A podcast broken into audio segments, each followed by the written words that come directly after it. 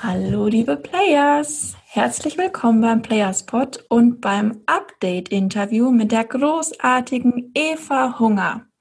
Wir hatten ja schon vor über drei Jahren ein so, so schönes Interview geführt. Damals, da war das für Evas eigenen Podcast, äh, da wollte sie gerne so eine Folge Null für ihren Lebenshunger-Podcast aufnehmen. Und ich wusste jetzt natürlich noch, dass ich das damals auch super toll fand und wir hatten so schönes Feedback. Aber jetzt habe ich es mir vor kurzem nochmal angehört, damit ich mir eigene Shownotes rausschreiben kann. Und da war ich echt nochmal so richtig begeistert davon. Da habe ich dann der Eva direkt geschrieben und habe gesagt, wollen wir nicht einen Follow-up machen? Denn ich dachte mir, von Gold kann man ja nie genug bekommen.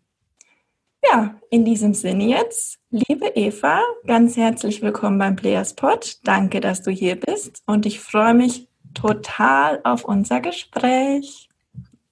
Liebe Caro, liebe Zuhörerinnen und Zuhörer, ich freue mich auch riesig hier zu sein und vor allem vielen Dank an die Einladung, dass ich zum zweiten Mal direkt kommen kann. Das ist richtig schön. Vielen Dank. Ja, sehr, sehr gerne. Ja, ähm, wie ich gerade gesagt habe, ist das letzte Interview ja jetzt echt schon lange her, schon drei Jahre. Ähm, hast du so im Kopf die drei größten Veränderungen, die sich seitdem für dich ergeben haben? Seit wir das letzte Mal gesprochen haben. Ja, ähm, ich finde das auch so spannend, weil auch ich habe überlegt, was habe ich denn eigentlich damals gesagt mhm. vor drei Jahren und ähm, ich habe es jetzt nicht nochmal angehört, weil ich, ich höre selten die Interviews, die ich gegeben habe, nochmal an. Ich finde das immer ein bisschen komisch, mich selbst reden zu hören. Deswegen habe ich, ich habe es mir einfach nicht nochmal angehört, aber ähm, die drei wichtigsten Dinge, die jetzt anders sind, ich glaube, dass der Punkt, der für mich persönlich am wichtigsten ist, dass ich jetzt in einer Beziehung bin mit einem ganz tollen Mann. Ähm, ich weiß noch, dass ich damals ähm, im Interview, ich glaube gegen Ende war das, dann hattest du mich gefragt, ob ich noch vor irgendwas Bedenken oder Angst habe aus der Zukunft oder so. Ja. Dann habe ich ähm, gesagt, dass das Kinder kriegen und wie, ob ich das alles kann und so, ob da, dass ich da halt so, also dass ich nicht weiß und das mir irgendwie, ähm, ja, da wird es mir immer so ganz klamm ums Herz. Und mhm. das ist jetzt anders. Das ist ähm, so schön, weil ähm, ich festgestellt habe, ich muss das gar nicht alleine lösen. Also ich, ja. ähm, ich kann mich voll und ganz ähm, auf meinen Freund verlassen und es war eins der Themen, die wir direkt am Anfang, die ich angesprochen habe. So, hey, ich weiß nicht genau, ich fühle mich, als hätte ich so, würde ich so ein Kartenspiel mitbringen. Ähm, also so, wir würden ein Kartenspiel spielen und ich würde an den Tisch kommen und ich hätte eine Karte dabei, von der ich nicht weiß, wie sie wirkt. Also das ist so eine Karte und ich würde mir wünschen, dass ich verstehe, was diese Karte macht. Ähm, und dass ich sagen kann, okay, diese Karte wird in der Zukunft das bewirken oder dieses, dass ich so ich, ich wollte so super transparent mit ihm sein und ganz ehrlich. Und dann habe ich so zu ihm gesagt, so ich, mir tut das so leid, ich kann gar nicht, ich kann gar nicht ehrlich und transparenter sein, weil ich nicht weiß, wie sich so meine Erkrankung dahingehend auswirken wird. Mhm. Ähm, und er hat so, so wunderbar reagiert und hat sich so, so vor mich gesetzt und hat mir so in die Augen geschaut und meinte, wir schaffen das zusammen. Und das war, ich habe natürlich total geweint und er auch. Oh. ähm, es war so, so schön, dass, dass ich mich da ihm anvertraut habe und er das so mit auffängt. Und das war so eine Veränderung, die ich jetzt in meinem Leben habe, dass ich weiß, okay, ähm, wenn wir Kinder bekommen, was wir beide sehr gerne wollen, dann werden wir rausfinden, wie es dann funktioniert. Und das muss ich nicht irgendwie alleine rausfinden. Und ähm, ich bin jetzt auch Patentante seit vier oh, Monaten. Schön. Ja, danke. Ähm, und das ist so das erste Baby, was irgendwie so in meiner näheren Umgebung ist. Und das war, mhm. ähm, also die, die Eltern von ihr, also die Eltern meines Patenkindes, ähm, haben direkt mir auch ganz viel, also die haben gar keine Bedenken, da die haben sie mir auch direkt in den Arm gegeben und so. Und ich wusste nicht, kann ich sie halten und war so mhm. ganz vorsichtig am Anfang. Ja. Ähm, und das geht alles. Also ich glaube, ähm, dass ich könnte es jetzt nicht so, also ich könnte jetzt wahrscheinlich keine alleinerziehende Mutter sein, was das Körperliche angeht, ähm, aber so, ich habe mir dann nochmal überlegt, was ist denn wirklich wichtig, was man Kindern gibt? Und dann ist es halt die Liebe und das kann ich. So, mein, mein Herz ist voll, mein Körper ist voller Liebe, das ist kein Problem. Ähm, ja. Ehrlich, und für alles andere gibt es entweder meinen Freund oder halt andere Unterstützung. Und das ist, ähm, das ist richtig schön, das so irgendwie jetzt zu wissen. So nicht nur mir das so vorzustellen, sondern okay, ich bin auf dem Weg, das wirklich zu wissen und für mich so wahrzumachen. Und das ist richtig toll. Ja, das ist äh, Nummer eins. Weil der ähm, Quantensprung, kann ich kurz eine Ergänzung, Ergänzungsfrage ja, stellen? Ähm, hast du den Eindruck, dass du irgendwas gemacht hast innerlich, ähm, was dir erlaubt hat, deinen Freund in deinem Leben zu empfangen? Ja, ähm, ja, ich hatte das tatsächlich ganz oft bei ähm, Coaching-Seminaren als Frage mit. Ne? Also wie mhm. und ähm, was ich letztendlich rausgefunden habe, ist, dass ich auch die Erkrankung auch dafür genutzt habe, um mich nicht auf jemand anderen einlassen zu müssen. Also sowas mhm. wie, ähm, es hat ja immer zwei Seiten. Ne? Ich kann sagen, ja, ähm, ich habe eine körperliche Erkrankung, äh, deswegen bin ich nicht liebenswert, um das mal so als äh, ganz, ganz großes Thema zu, deswegen bin ich nicht liebenswert. Was aber mhm. dann auch im gleichen Zuge heißt, die Konsequenz ist, dass ich alleine bin. Man könnte es ja auch so formulieren, ähm, um alleine zu sein, erzähle ich mir, dass ich eine körperliche Erkrankung habe. Also nicht, um jetzt die Symptome runterzusprechen, sondern die, um die Formulierung ist anders. Es ist mhm. nicht, ähm, ich bin alleine, weil ich eine körperliche Erkrankung habe, sondern um alleine sein zu können, nutze ich die körperliche Erkrankung. Weißt du, was ich meine? Ja.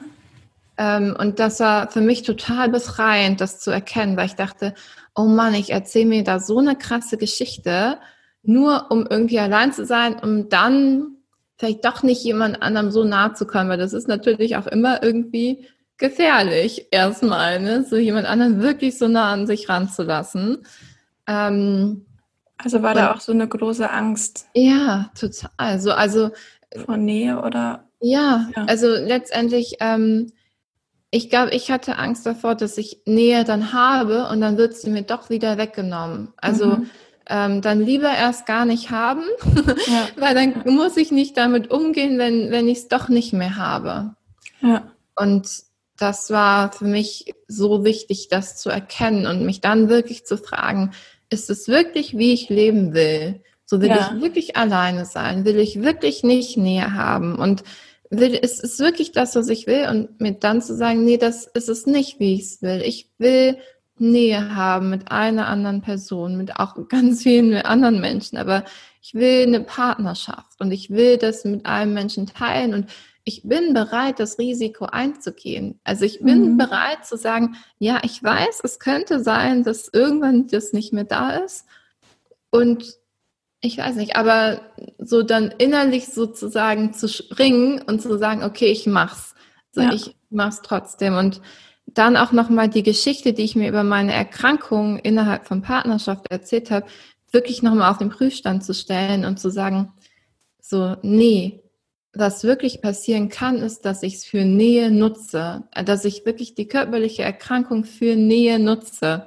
Mhm. Ähm, ich glaube, ich muss das ein bisschen, bisschen erklären, weil, wo ich vorher dachte, ähm, so ich kann ich kann keine Nähe so wirklich irgendwie haben, weil ich eine körperliche Erkrankung habe.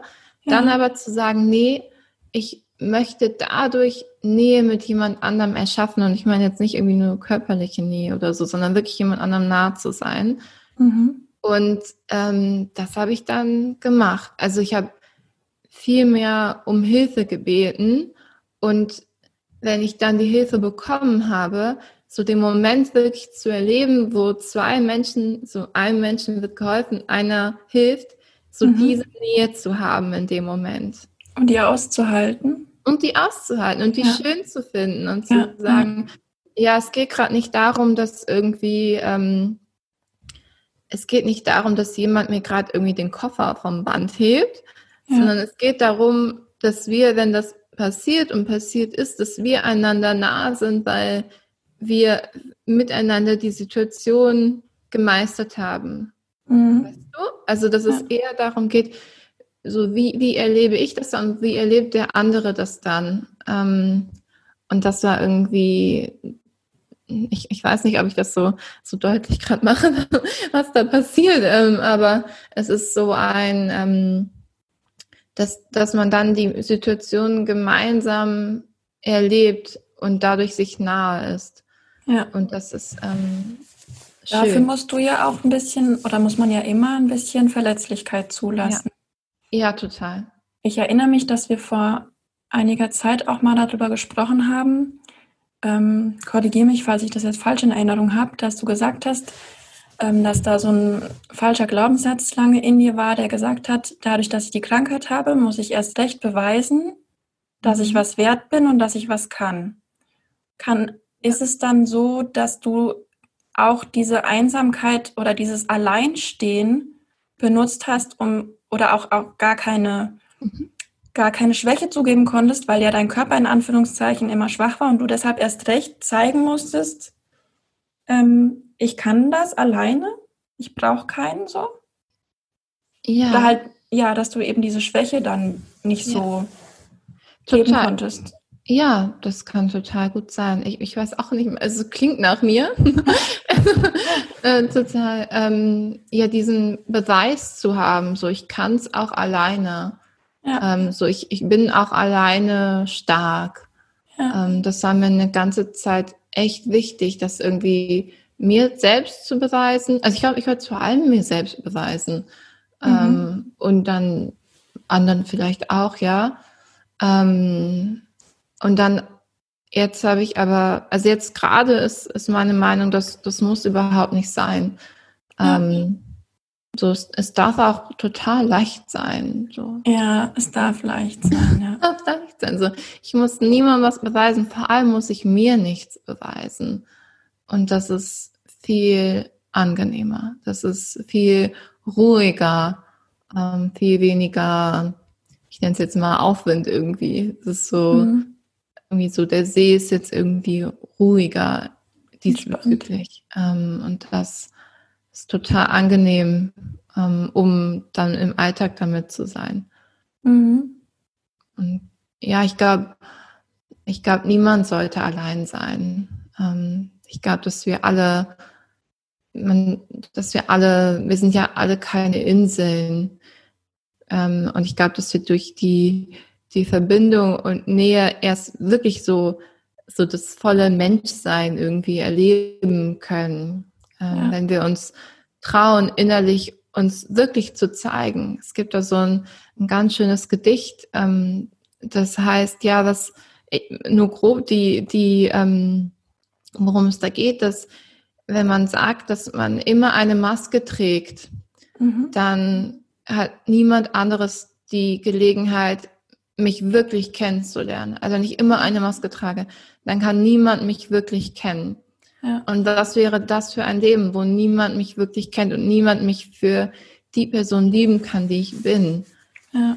Und wenn ich mich traue, meine Masken fallen zu lassen, dass ich dann auch wirklich geliebt werden kann. Und das, ich glaube, das, das kann jeder so diese Erfahrung zu machen. Ich zeige mich einem anderen Menschen wirklich so, wie ich bin, so ganz verletzlich und ganz, wie ich in dem Moment halt bin.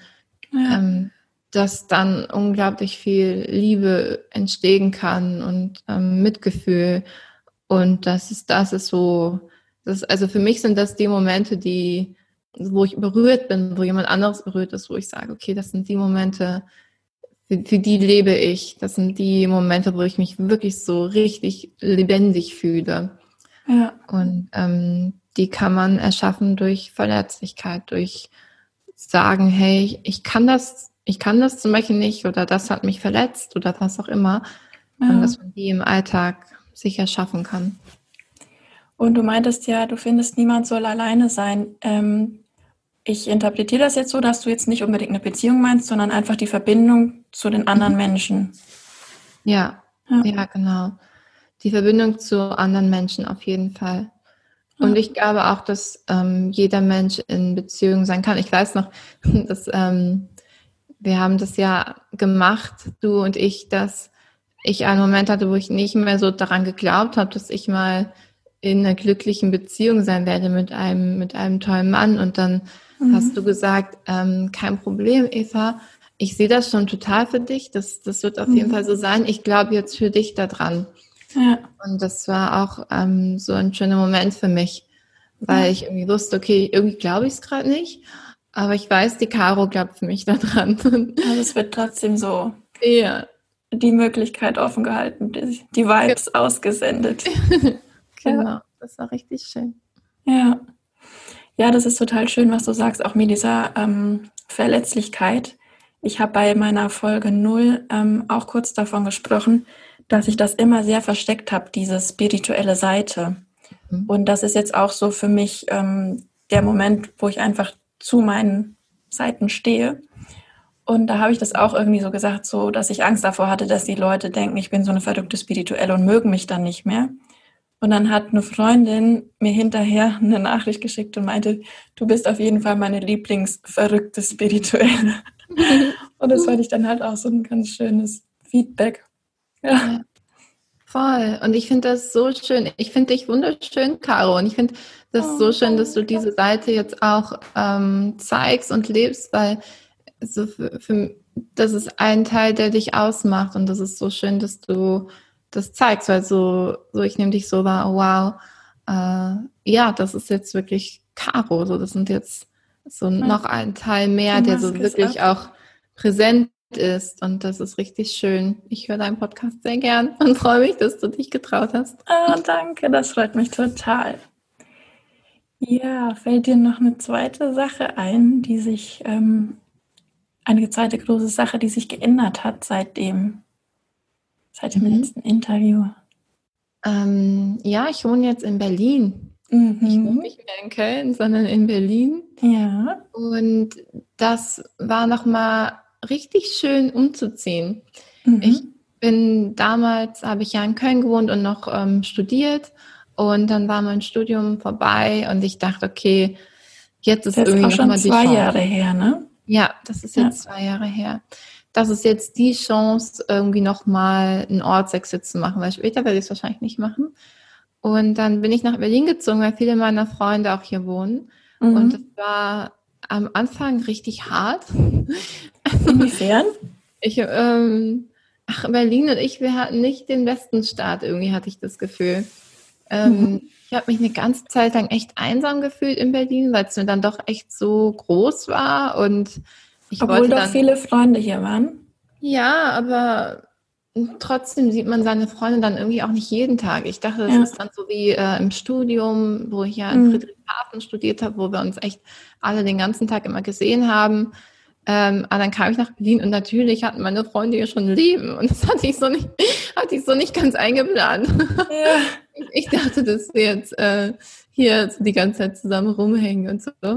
Ähm, und dann war es halt einfach anders, als ich gedacht habe. Und mhm. ähm, dadurch, ja, fand ich es echt fast ein bisschen einsam hier in Berlin. Aber jetzt ist es nicht mehr so, weil jetzt hat sich das eingespielt. Jetzt ähm, habe ich meine Freundin und ich, wir sehen uns jetzt öfters und ähm, jetzt habe ich auch einen Freund und eine Patentante und jetzt ist es nicht mehr so. Also ich glaube, ich musste dieses, das so ein bisschen aushalten, dass es irgendwie gerade halt nicht so schön ist. Ich glaube, das mhm. tat mir auch ganz gut.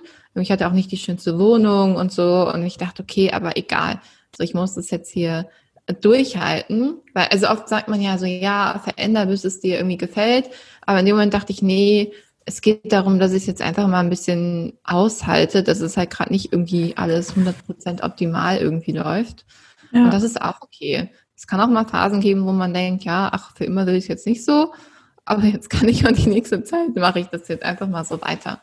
Ja. Ähm, und dann hat sich alles gut, gut ergeben. Also manchmal finde ich, lohnt es sich auch einfach ein bisschen auszuhalten ja. und immer weiter zu optimieren, sondern einfach auch mal ein bisschen zu leben und zu gucken, mal ein bisschen was passieren lassen und dann zu schauen, okay, hm, jetzt habe ich ein bisschen was passieren lassen, gefällt mir das? Ja, nein, und dann kann man was verändern oder eben auch nicht.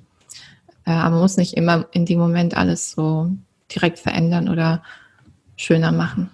Ja, das finde ich gut, dass du das sagst, weil es ist ja, das ist oft so dieses, ähm, finde ich, dieses Schwierige, was dann, wo man dann den Eindruck schnell bekommt, gerade in diesem Bereich, der Persönlichkeitsentwicklung und auch diese, unter diesem Glaubenssatz, man kann alles erreichen, dass man dann schnell das Jetzt so als nicht genug abtut. Mhm. Ja. Ich finde, das ist eine ganz tolle Kunst, dass man das schafft, dass man im Herzen so ein Bild hat, so wie es sein kann und mhm. gleichzeitig so Dankbarkeit für den jetzigen Moment hat. Ja.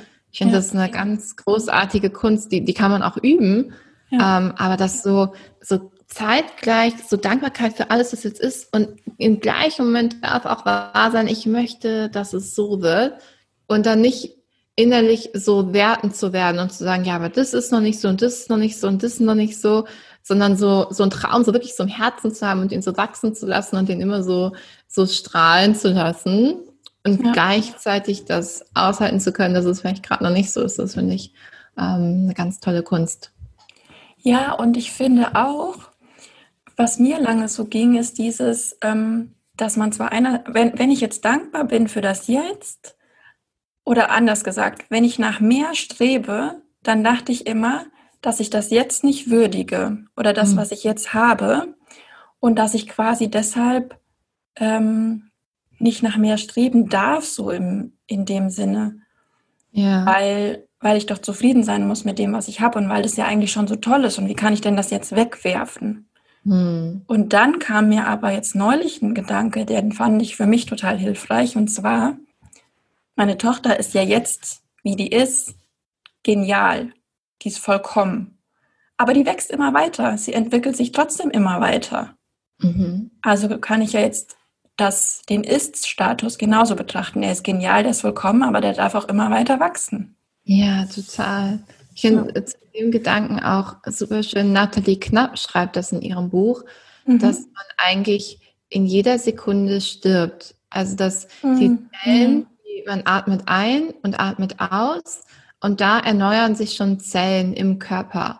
Und ja. ich glaube, drei Monate braucht es, bis der ganze Körper, ich will nicht ganz sicher, ob drei Monate sind, bis der ganze Körper sich äh, erneuert hat mit Zellen. Das heißt, wir, so in jedem Moment werden wir geboren und in jedem Moment sterben wir. Und das ja. finde ich auch so, so, das so schön in der Hinsicht zu sehen. Ja, natürlich darf ich mehr wollen, weil ich entwickle mich ja auch weiter. Und ja. natürlich darf ich ähm, mir die Sachen vorstellen, weil ich bin ja eh auf dem Weg irgendwo hin. Dann kann ich mir auch vorstellen, wo ich hin will. Ja, ja, stimmt. Ja, das ist eine gute Aussage. Ich bin ja eh auf dem Weg wohin. Da kann ich mir auch vorstellen, wo ich hin will. Ne? ja. Das ist total schön. Ja. Fällt dir denn noch was Drittes ein? Oder waren das ich habe auch gerade angefangen zu überlegen. ähm, was Drittes einfällt. Ähm, ja, ich bin so jetzt bezüglich von deinem Business. Ich hatte ja, ich wollte gerade äh, sagen, da gibt es ja auch noch was. Ja, der ja war ja noch in den Kinderschuhen oder in den Babyschuhen beim letzten. Interview. Ja. Erstmal wollte ich dir dazu sowieso sagen, ähm, du bist ja weiterhin erfolgreich als Coach tätig. Auch dein Podcast, den Lebenshunger Podcast, gibt es weiterhin herzlichen Glückwunsch dazu. Es ist ja total schön, wenn einem jemand vorlebt, was alles geht. Und ich finde, du machst das auch mit einer schönen Leichtigkeit. Dankeschön, vielen Dank. Ich habe auch, äh, mein Satz ist, I'm building an empire with grace and ease. Uh, uh den nehme ich mir. Gerne. Ist nicht von mir, ist von Denise Duffy Thomas, aber okay. alle können ihn nutzen. Ich möchte es nur gerne sagen, nicht, dass ich hier äh, ihres wegnehme. Ähm, habe ich aus ihrem Buch und ich finde den so genial und ähm, genau das ist es, was ich gerade mache. I'm building my empire with grace and ease. Ja, ähm, und es macht super viel Spaß gerade. Ähm, ich mhm. bin jetzt 100% selbstständig. Das war ja damals auch noch anders. Da war ich ja noch im Studium, habe das also ne, habe das neben dem Studium gemacht und und du hattest auch erst gesagt, du gibst dir mal ein Jahr, um zu gucken, ja. ob sich das einerseits finanziell rentiert und, und, ob du das überhaupt dann so willst, ne? Ja, und beides ja. beides ja. Ähm, ich ich will es auf jeden Fall und inzwischen rentiert sich auch finanziell. Es ist super. Ähm, und also jetzt es ist so schön, nach so langer Zeit gefragt zu werden. Hättest du mich zwischendurch gefragt, hätte ich gesagt, oh ja, hm, äh, weiß nicht. Und mhm. inzwischen aber ja, auch da hat es sich gelohnt, einfach ähm, weiterzumachen und zu gucken. Und ähm, ich arbeite weiterhin im 1 zu 1 Coaching mit Menschen zusammen. das liebe ich sehr, was ich jetzt auch mache. Ich glaube, das war damals noch nicht, dass ich Gruppenprogramme auch anbiete, mhm. ähm, wo Menschen, die eine ähnliche Frage haben, gemeinsam jeder für sich ihre Lösung finden. Und manche haben, also ich glaube, manche denken Leute, ach, Gruppenprogramm, da kriege ich irgendwie nicht so das, was ich will und ob mhm. da ich genug Aufmerksamkeit bekomme und so. Mhm. Und das ist so schön, weil in der Gruppe noch was ganz anderes passiert als alleine. Ähm, ja ich kann es auch gar nicht besser beschreiben als so und sagen, ja, trau dich, untersuch's mal. ähm, und ich habe noch einen neuen Bereich, der sich an Berater und Coaches und Dienstleister richtet, die ähm, Online-Workshops anbieten wollen. Mhm. Weil ähm, ich damals ja schon alles digital gemacht habe und durch durch Corona haben mich ganz viele gefragt, wie, wie geht das denn eigentlich digital? Also wie, wie kann ich schaffen, dass Menschen auch digital und nicht vor Ort trotzdem ihre Erkenntnisse haben können und trotzdem, dass der Workshop trotzdem funktioniert, dass trotzdem die, mm, die Teilnehmerinnen miteinander äh, arbeiten und so. Ähm, und genau, das ist so mein, mein zweiter Standbein momentan. Also, dass ich anderen zeige, wie sie Online-Workshops halten können und moderieren können. Und das war jetzt ein, ein sehr dankbares Thema die letzten Monate. Mhm. Und genau, jetzt ähm, Inzwischen fühle ich mich so professionell. das war so vor, vor drei Jahren, würde ich sagen, war es so, oh cool, ich probiere jetzt hier mal alles aus und yay, lass uns viel Spaß haben und ich habe immer noch super viel Spaß. Mhm. Aber jetzt fühle ich mich so, dass es so ähm, die Erfahrung, die ich gesammelt habe, die unterstützt es jetzt so und die ist so, ah okay, ja, das ist wirklich äh, legitim und das ist hier Kompetenz und das kann ich jetzt hier alles gut hier steuern. Das fühle, so fühle ich mich jetzt gerade eher. Wow, voll schön. Danke. Ja, ich kann nur jedem raten, der irgendwie was startet und macht, gib dir genug Zeit, in der das wirklich halt wachsen darf und wachsen kann und ähm, ich habe das auch teilweise, ich glaube, ich habe mich selber einfach auch völlig überfordert mit irgendwelchen Ansprüchen und Ideen, mhm. wie das denn alles sein soll. Ähm, natürlich, ambitionierte Ziele kann man immer gerne machen. Ähm, mich demotiviert es eher, wenn ich ambitionierte Ziele nicht erreiche. Deswegen bin ich eher dazu übergegangen, mir kleinere Ziele zu setzen und die halt so völlig so zu äh, über, übertreffen. Das ist meine Art, Ziele zu setzen. Ich mag das viel lieber. Ähm, aber da muss, glaube ich, jeder für sich selbst wissen, was ihn, was ihn da motiviert. Manche motivieren ja große Ziele, motiviert total. Ähm, mir macht es eher Angst. Deswegen mhm. mache ich Ja, viele sagen ja, ähm, je höher man reicht, desto höher kommt man, ne? Mhm. Und das siehst du dann eher anders. Ja, für mich ist es anders. Ja, für mich ist es ein tief gesetztes Ziel, weil dann feiere ich mich total, wenn ich es erreicht habe und bin dann so, ah, okay, jetzt mache ich weiter. Ähm, ja. ich, das so, für mich ist das so schöner, aber kann ja jeder für sich selbst wissen, ja. wie er oder sie das gerne mag. Jetzt gibt es ja ähm, quasi Coaches wie Sand am Meer, ne?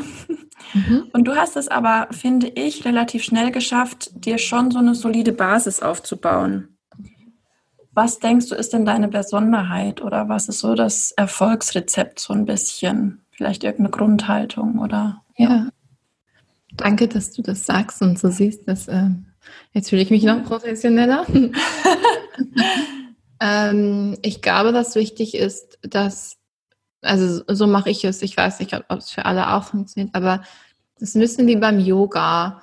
Also ich versuche immer so bei mir und auf meiner Matte zu sein und ich mache Yoga-Übungen. Ja bei mir und auf meiner Matte zu sein.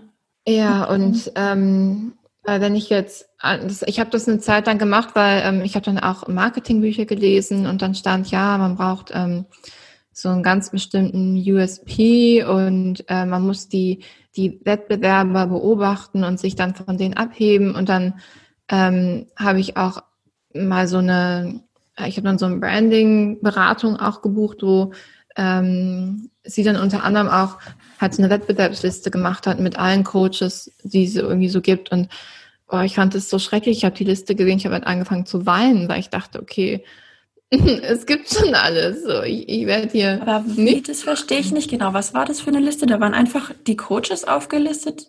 Ja, genau, die, die Coaches aufgelistet und ähm, also im deutschsprachigen Raum ähm, was die für ein Angebot haben, was so deren Kernaussage äh, ist. Und ähm, ja, also es, es ist eine, eine typische Sache, die man macht. Ähm, Wettbewerbsanalyse nennt man das letztendlich, dass ähm, man schaut, welcher Wettbewerb gibt es denn noch? Mhm. Und ähm, also ich kann das nicht empfehlen, wenn man gerade anfängt. Äh, mhm. Also ich persönlich kann das nicht empfehlen, außer man hat halt irgendwie, okay, ich glaube, das ist egal, Moment. ähm, ich, natürlich macht eine Wettbewerbsanalyse Sinn, wenn man ein bestimmtes Produkt hat und den Wettbewerb beobachtet, aber also das, was ich mache, ist ja ein, eine Personal Brand zu bauen, also eine, ähm, eine Marke, wo es letztendlich um, um mich geht, was ich mache und wie ich das mit dem Coaching mache. Und da hat mich das total ähm, irritiert, eine Wettbewerbsanalyse zum, also was ich sagen will, ich war bei allen anderen Yogamatten, die es irgendwie so im Raum gibt, habe mhm. allen zugeguckt, welche Yoga-Übungen sie machen, habe dann mhm. zu mir geschaut und dachte, boah, ich kann ja noch nicht mal irgendwie einen Kopfstand, geschweige denn einen Handstand, den die andere Person da am anderen Ende des Raumes macht. Mhm. Ich sollte erstmal meine Matte zusammenrollen, nach Hause gehen und erstmal kein Yoga mehr machen. Mhm. Äh, meine, meine Reaktion. Ähm, und ich habe es mir dann tatsächlich verboten, andere Coaches anzugucken und zu gucken, was sie machen. Und also für mich funktioniert das gut, dass ich auf meiner Matte bin und dass ich die, die Verbindung, die ich habe zu den Menschen, dass es mir darum geht. Also mh, egal, mir ist egal, ob jetzt irgendwie eine Person bei mir im Coaching ist oder mehr ist es, also es ist mir alles wirklich egal, weil mir geht es darum, dass die Person, die zu mir kommt, dass sie das bekommt, was sie gerne möchte. Und manchmal ist es mehr Klarheit über den eigenen nächsten Schritt. Manchmal ist es das Wissen darüber, will ich meinen Job wechseln oder nicht. Dann ist es ähm, Präsentationen, die anstehen und man hat immer Präsentationsangst und dann hat die Person keine Angst mehr, sondern macht das gern. Und das ist für mich, worum es, mir geht. Ähm, das finde ich so schön, wenn das funktioniert. Und dann denke ich mir, okay, so ich habe eine Berechtigung hier zu sein, ich habe eine Berechtigung Coaching zu geben, weil mhm. es für die Person oder für die Person so viel verändert. Und das ist das, wie, wie ich es mache. So ich, ich schaue nicht so sehr auf die anderen Yogamatten, sondern ich bin mhm. auf meiner Yogamatte und ähm, ich bin einfach immer wieder da und jeder, der mit mir arbeiten möchte, über den freue ich mich sehr. Und ähm, ich habe auch immer so das Bild, dass ich wie so ein, ich baue so einen Container um die Person rum, in der sie sich irgendwie ausprobieren darf, in der sie immer geliebt ist, egal ob es klappt oder nicht. Und ähm, was dann passieren kann, das ist echt ähm, richtige Magic. Sehr, sehr schön. Super toll. Ja. Jetzt hatten wir ja vorhin, hattest du schon mal deine Muskelkrankheit angesprochen. Mhm. Und wir hatten beim letzten Mal da auch ähm, recht ausführlich drüber gesprochen, weil es ja auch viel dich natürlich geprägt hat und vor allem auch dazu sehr groß beigetragen hat, dass du in den Bereich Persönlichkeitsentwicklung gegangen bist. Mhm. Jetzt wollte ich dich erstmal fragen, wie geht es dir denn überhaupt gesundheitlich so? Mhm. Ähm, gut. Gut ist immer so eine Aussage, mit der man nicht so viel anfangen kann. Ich mhm. ähm, es ist schon, ich habe auch überlegt, so wie ging es mir denn, als wir das erste Interview gemacht haben, wie ging es mir damals körperlich? Und ich würde schon sagen, dass ich irgendwie, hm, dass ich nicht mehr so viel Kraft habe, aber es ist nicht, dass ich das an einem bestimmten Körperteil sozusagen festmachen könnte. Also dass ich sagen würde, ja, irgendwie mein linker Arm oder so sondern mhm. es ist so ein Gesamtgefühl. Also, dass wenn ich jetzt mit Freunden, wir verabreden uns zum Mittagessen, dann habe ich schon gerne, wenn es an einem Ort ist, der entweder nicht so weit fußläufig weg ist oder an einem Ort, wo ich dann irgendwie mit dem Fahrrad oder mit den Effis oder irgendwie hinfahren kann. Also diese Strecken gehen ähm, ist für mich schwieriger geworden. Mhm. Ähm, und was, was mir aber hilft, ist, dass ich mich bei anderen Leuten zum Beispiel einhake oder ähm, mit meinem Freund in der Hand gehe. ähm, also ich merke so ein bisschen, dass ich auch äh, ein bisschen vorsichtiger werde, wenn ich alleine unterwegs bin. Das mhm. weiß ich, dass ich das vorher nicht hatte. Ähm, das ist so die Sache, aber sonst geht es mir viel besser. Ich hatte letztes oder vorletztes Jahr, ähm, habe ich nochmal so eine Darmuntersuchung tatsächlich gemacht, weil ich, ähm, ich das kam, ich hatte damals in, als ich in Kapstadt war, hatte ich auch so eine Ernährungsberatung gemacht und sie hatte unter anderem halt auch, ähm, halt, haben wir uns auch natürlich dann meinen Darm angeschaut und ich bin dann nochmal auf sie zugegangen und sie hatte mich auch gefragt, wie geht's dir? Und ich habe das dann halt so erzählt, ja, das war, als ich noch in Berlin war, ja, ich fühle mich irgendwie abends öfter einsam und bin dann so unruhig. Und dann meinte sie, ah ja, Anxiety. Und ich so, ah, das ist Anxiety? ich wusste überhaupt nicht vorher, was das irgendwie, wie man das benennen kann. Aber es ist halt so ein Gefühl, so ähm, da beim Solarplexus ungefähr, also da beim, wo die sich bei den Rittenbögen treffen, dass ich da immer so ein so Unruhe hatte und dass äh, sie meinte ja, dass das tatsächlich vom, vom Darm kommen kann. Und dann haben wir ähm, uns halt um meinen Darm gekümmert. Ich bin auch immer noch dabei und das hat mir unglaublich geholfen. Also jetzt nicht nur für die Muskelerkrankung, sondern einfach, dass ich selber wieder mehr innere Ruhe hatte und sowas. Das hatte ich ähm, zu dem Zeitpunkt, als ich nach Berlin kam, nicht und ich dachte, das liegt halt irgendwie am Umzug oder an ne, ja. Irgendwas. Es sagt tatsächlich unter anderem an meinem Darm und ähm, das fand ich total spannend zu sehen, weil ich ich hatte vorher nie so die den Einfluss des Körpers so richtig. Ich dachte halt, viel mehr geht so vom Kopf aus. Also ja. so, vor allem, wo man an seinem Kopf arbeiten muss und so an den Gedanken, ja. die man hat und so. Ja. Äh, ich bin aber inzwischen dazu übergegangen, tatsächlich auch so meinen Körper mehr so mit, mit reinzunehmen. Mhm. Und ich glaube, dass das auch meiner Muskelerkrankung gut tut, dass ich ähm, nicht nur gucke, ja, wie, wie, wie denke ich darüber, das habe ich auch ganz viel gemacht, mhm. ähm, auch echt so die, die körperlichen Aspekte noch mehr so in, in Betracht zu ziehen. Ähm, ja. Genau. Ja, spannend. eine Sache noch, an die ist mir gerade eingefallen. Ähm, ich hatte auch eine, eine Zeit, da wurde ich öfter mal so in so Frauenmagazinen ähm, gefeatured als die Frau, die mit den Augen lächelt und so. Ach ähm, krass, wann war das? Äh, da war ich auch relativ neu in Berlin, also vor anderthalb Jahren oder so. Mhm. Ähm, und es war so irgendwie so spannend, weil das war ja auch das Thema, mit dem ich so am Anfang dann so in die so war so der Aufhänger irgendwie. Ähm, und es war so krass, weil ich habe so diesen, so dieses Interview gegeben und den Artikel gelesen und ich hatte die ganze Zeit irgendwie kein gutes Gefühl dabei, weil ich kam mir irgendwie vor, ähm, es lag nicht an dem Artikel oder an den Journalisten oder sonst irgendwas, sondern ähm, an der Tatsache an sich, weil ich kam mir vor, als, als wäre ich so im Big Brother Haus und würde so, ähm, als würde das so ja, irgendwie war es nicht, nicht angenehm und dann wurde ich auch noch öfter angesprochen für Interviews für diese Art von Zeitschriften und ich habe dann immer abgelehnt, weil ich dachte, nee, mhm. das ist es irgendwie gar nicht für das, was ich bekannt sein will. Das ist es ja. so eindimensional, das will ich nicht. Ähm, weil, ja, so viel Platz war da jetzt auch nicht, um irgendwie meine Geschichte zu erzählen. Ähm, ja, dass ich da, mh, vielleicht habe ich mich da inzwischen auch einfach weiterentwickelt. Dass es inzwischen auch andere Dinge gibt, über die ich gerne spreche.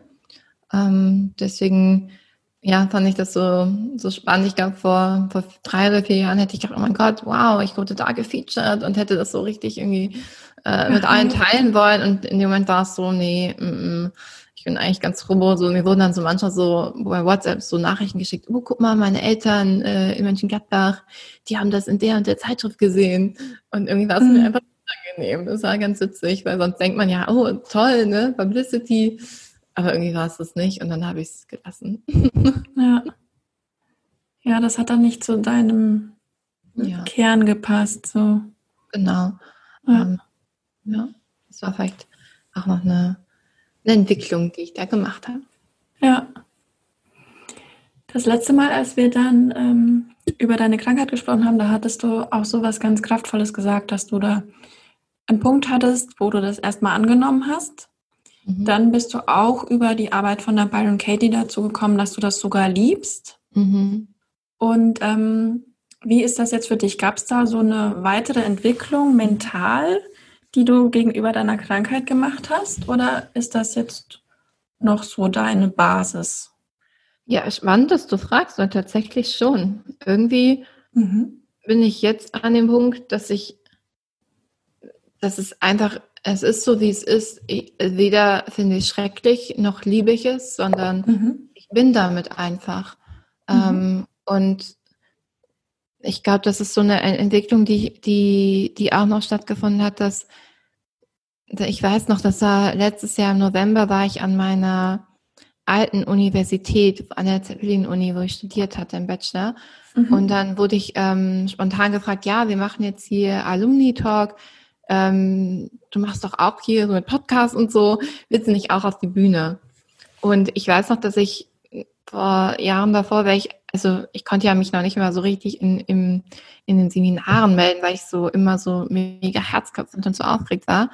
Und dann war ich in dem Moment so, ja klar, ich setze mich jetzt hier auf die Bühne. Und dann bin ich auf die Bühne gegangen und ich war so, so ganz ruhig und ganz präsent und habe die Fragen, die kamen, beantwortet, die da, Sachen, die ich dachte, hab, die, wo ich dachte, das bringt mich und die anderen jetzt weiter, habe sie gesagt. Und dann bin ich wieder von der Bühne gegangen und nach Hause gefahren.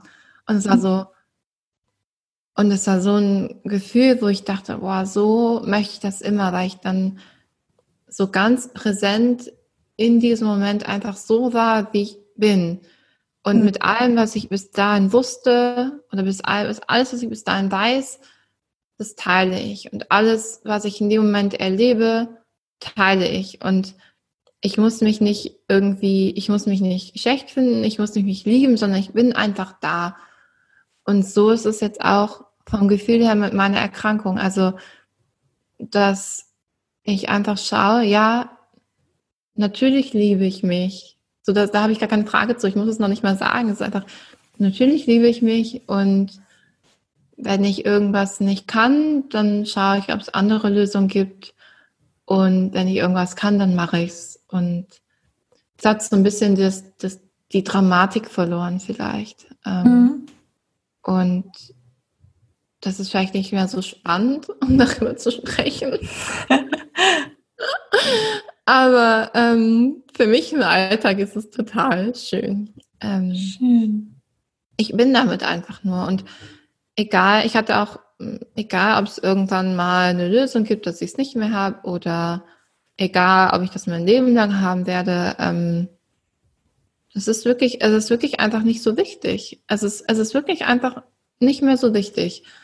Ähm, mir geht es jetzt vor allem darum, dass ich die Momente, von denen wir am Anfang gesprochen haben, dass ich Momente mit anderen Menschen erschaffe, die uns berühren, dass wir wirklich irgendwie Freude leben, dass wir Liebe spüren, dass wir uns in die Augen schauen und uns in den Augen der anderen Person verlieren mhm. dass wir Dinge erschaffen, von denen wir jetzt noch denken, wie soll das denn funktionieren? Aber das ist irgendwie das, was ich will, da wird mir heiß innerlich, so das ist das, wo es mich hinzieht, dass man das zusammen erreicht und ob ich da mit einer Muskelerkrankung bin oder nicht, also das, das ist doch eigentlich jetzt, also es ist doch eigentlich wirklich egal.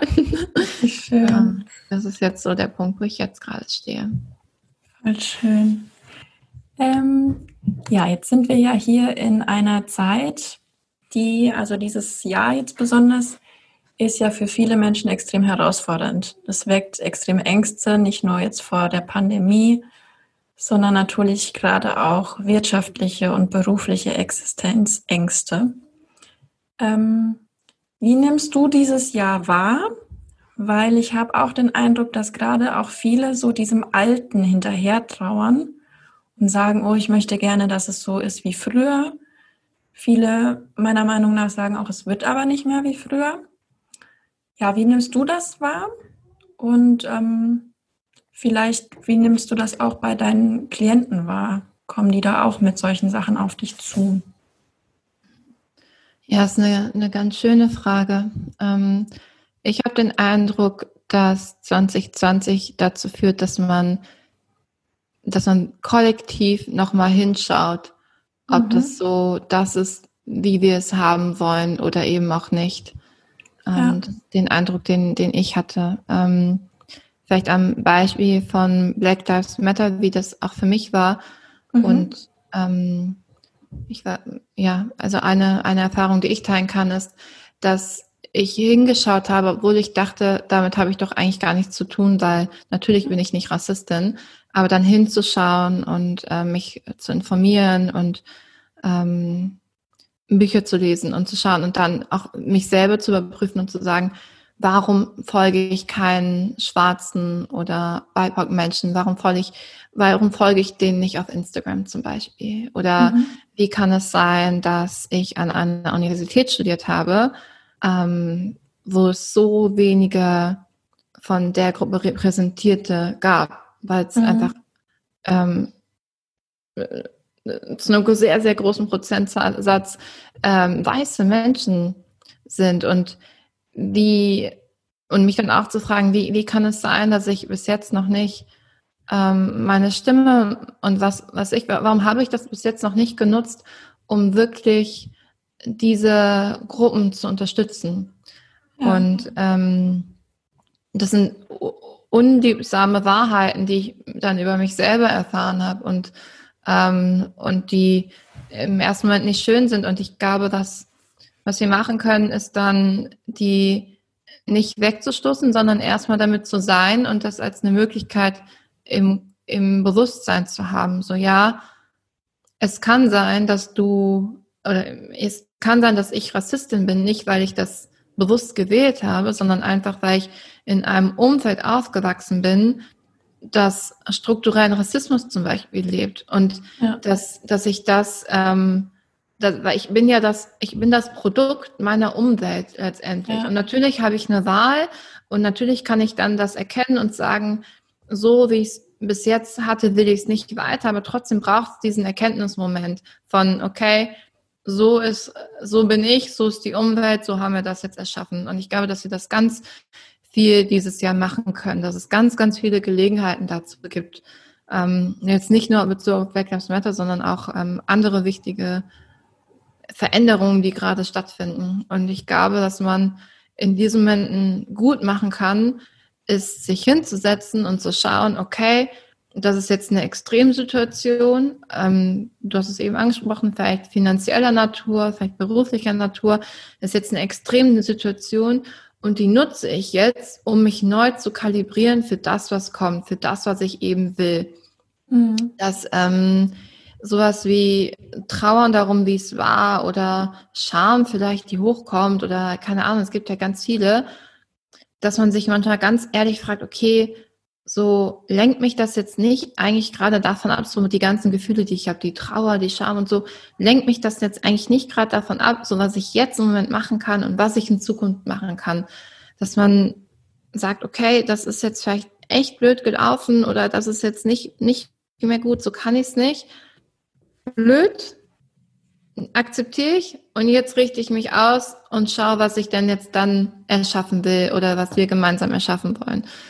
Ähm, ja, was jetzt nicht heißt, dass äh, jeder nur auf sich allein gestellt ist und das selber lösen muss, sondern vielleicht kann es sein, dass wir kollektiv sagen, ja, wir brauchen noch das so, warum haben wir das noch nicht? Und dass man das dann fördert. Also ich glaube, dass so Jahre wie 2020 total gesund sind. Das ist ein bisschen wie mh, mm, so der Strauch, der halt ein bisschen wild gewuchert ist die letzten Jahre. Und jetzt gucken wir, ja, ja, das wuchert aber ganz schön ins Haus rein. und vielleicht muss man manche Dinge abschneiden, die nicht mehr funktionieren, damit die Rosen wieder blühen können. Ähm, und das kann, glaube ich, jeder für sich auf individueller Ebene machen, klar. Aber ich glaube, dass vor allem auch auf kollektiver Ebene ähm, viel passieren muss. Und ich gehe auch davon aus, dass es passieren wird. Denn ich glaube, wir sind an einem Punkt, an dem wir alle verstanden haben, so kann es nicht weitergehen. Ja. Und jetzt die Frage, was, was machen wir dann daraus? Und ich glaube, was, was, was super ist, ist, wenn ähm, es dann Menschen gibt, die mögliche Lösungsvorschläge sagen, die sagen, ah, okay, so ist es gerade, aber lass es uns doch so machen, dass wir Ideen entwickeln und ähm, Bilder von wie die Zukunft aussehen soll und dass wir dann dahin gehen. Und dann werden wir das schaffen. Sehr, sehr schön gesagt. Wenn viele Menschen viele kleine Dinge tun, dann kann auch Großes passieren. Ist das nicht auch irgendein Zitat? Ich weiß gar nicht. Ich fühle fühl mich, als ich klingt gerade so, ja. also ja, ich, Zitat, ich weiß nicht von wem. Ähm, gerne dann noch mir sagen. Und das ist das, was ich glaube. So, ich habe da auch einmal mit meinem Freund eine Diskussion gehabt, weil ähm, tatsächlich war das gestern Abend. Ich wollte gern so Eis, ähm, Eisformen kaufen, die man in die Kühltruhe dann tun kann, wo dann man nur so selber dann so Eis macht, so Stieleis. Mhm. Und dann habe ich halt bei einem äh, Unverpacktladen geguckt, was, was gibt's denn da für, für unverpackt. Und er meinte, ja, aber das so bringt doch jetzt nichts, geht doch einfach jetzt so auf Amazon zum Beispiel. Er kommt gerade nicht so gut weg in der Geschichte, wenn ich die so erzähle. Ähm, weil ich auch oft bei Amazon bestelle, so kann man es vielleicht erzählen. Ne? Also ich bestelle auch oft bei Amazon oder ähm, fahre zum Beispiel mit dem Auto irgendwo hin, wo man auch mit dem Öffentlichen fahren könnte. Und er meinte, ja, das, also so entweder ganz oder gar nicht, ne? Also entweder du bist jetzt nachhaltig oder halt nicht. Ähm, mhm. Und ich glaube, da haben wir auch vielleicht auch noch unterschiedliche Einstellungen, weil ich da meinte, nee, so jeder kleine Schritt zählt. Und ähm, ich glaube, dass es wahr ist, weil wenn man dann anfängt zu sagen, ja, jetzt bin ich dieses Jahr schon mal geflogen, jetzt ist irgendwie auch egal, ähm, ich glaube, das ist dann also eher so ein bisschen fatalistisch. Ähm, hm. Hilft dann, glaube ich, nicht weiter. Ähm, versuchen, so gut es geht, so gut es geht machen und dann beim nächsten Mal eben noch besser machen. Ja. Du hattest jetzt ähm, beim letzten Mal, hast du ein wunderschönes Zitat gesagt oder etwas Wunderschönes gesagt, was ich als Zitat rausgepickt habe. Und das habe ich dann bei Instagram gepostet. Und ich finde das tatsächlich so schön. Ich habe mir das ähm, notiert, um dich dazu was fragen zu können. Und ich musste nicht mal nachgucken. Ich konnte das noch auswendig. Oh, und zwar hast du gesagt, das Leben ist immer für dich. Immer. Und das Geschenk, das du dir selbst machen kannst, ist, das zu erkennen. Jetzt habe ich ähm, den Gedanken gehabt, fällt dir vielleicht irgendwas ein, was in den letzten Jahren zu dir gekommen ist, wo es dir einfach besonders schwer gefallen ist, das Geschenk darin zu erkennen. Und wie ist diese Situation dann ausgegangen? Mm. Schöne Frage, Caro. Danke. Ich denke kurz ein bisschen nach.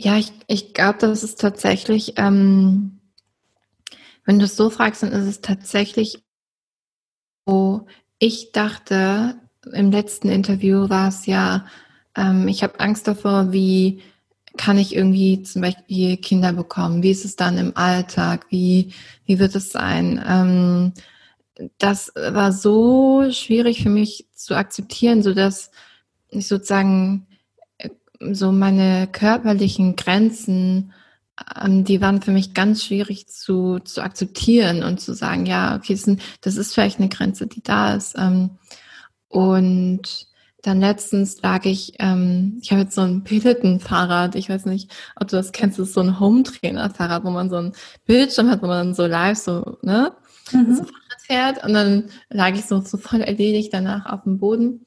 Ähm, also dann, dann hat man quasi einen Live-Trainer online genau. und fährt zu Hause Genau, aber der ja. macht es nicht für dich, sondern es sind auch noch andere, die, also so eine Aufzeichnung zum Beispiel, ja. ein Live-Video. Ähm, und dann hatte die, die Trainerin in dem Video gesagt, dass wir unserem Körper dafür danken sollen, was wir, was wir gemacht haben. Und ich war dann so dankbar in dem Moment und dann habe ich gedacht, wow, krass, es gibt so viele Momente, wo ich meinen Körper irgendwie als unzureichend als, äh, wie, wie nennt man das, als nicht, nicht ausreichend wahrnehme, wie so ein nicht gut genug. Ja, nicht gut genug. Wie so ein Barometer, das halt irgendwie nur 60 Prozent ausgefüllt ist und nicht 100. Mhm. Ähm, und dass ich so immer wieder auch versucht habe, auch immer wieder versuche, ich glaube, das ist ein lebenslanges Ding, was man da machen muss, so immer wieder versuche, den dann doch in die Richtung, wie er irgendwie, wie ich ihn gerne hätte, dass ich ihn da so ne, hindrücken will. Mhm. Und dann aber einfach irgendwie in dem Moment war ich dann so, war ich so berührt, weil ich dachte, aber nee, so mein Körper, der ist perfekt, so, der ist so schön, der, der macht, dass ich mich so gut fühlen kann, so, der kann Sport machen, Ähm, und der ist so toll. Und ähm, das war so, so ein schöner Moment. Und ich glaube, ich hätte den Moment nicht gehabt, um auf deine Frage zurückzukommen, ich hätte den Moment nicht gehabt, wenn ich nicht die Muskelerkrankung hätte, tatsächlich. Das ist wieder so, so dieses wirklich dann zu verstehen, ja, es ist so schön, dass ich da bin. Es ist so schön, dass ich diesen Körper habe, mhm. ähm, das zu verstehen und auch, was ich ohne die Muskelerkrankung nicht gehabt hätte, wäre so viel Nähe jetzt mit meinem Freund, weil wir so klar darüber sind, wenn wir Kinder bekommen, wie soll das aussehen? Wie wollen wir das als Familie dann machen? So, ich hätte das Thema nie so früh auf den Tisch gelegt, hätte ich da nicht irgendwie so meine Muskelerkrankung, die ich halt mitbringe. Ähm, und das finde ich schön, dass ich diese Erfahrung machen kann. Ähm, ja. Von so viel Nähe und so viel Liebe irgendwie so für mich, aber auch Liebe, die ich dann spüre oder die ich anderen gebe. Sehr schön.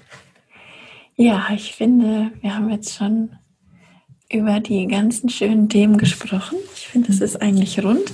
Mhm. Mir fällt jetzt noch eine letzte Frage auf. Äh, ein. Und zwar, wenn du deinem drei Jahre jüngeren Ich etwas sagen könntest, irgendwas, das muss gar kein Rat sein, sondern irgendwas.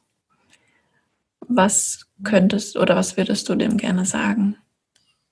Hm, du kannst dich entspannen und loslassen, weil es noch schöner wird, als du dir jetzt gerade vorstellen kannst. Oh, sehr, sehr schön. Liebe Eva, ich danke dir total für deine Zeit, für deine äh, Aufmerksamkeit in dem Sinne, für deine Energie, die du hier mit reingegeben hast, für deine schönen Antworten. Und ja, möchtest du noch irgendwas zum Schluss sagen? Vielen Dank, dass ich hier sein durfte, Caro. Vielen Dank an die Zuhörerinnen, die zuhören. Und ich hoffe, dass alle Inspiration mitnehmen konnten, vielleicht ein paar Ideen und freue mich, wenn wir uns in drei Jahren wiedersehen. und wieder hören. Genau. Ja, dann, ich danke euch auch sehr, dass ihr zugehört habt. Ich hoffe, es hat euch genauso viel Freude gemacht wie uns beim Sprechen und Fragen. Und dann wünsche ich euch jetzt noch einen zauberhaften Tag. Tschüss.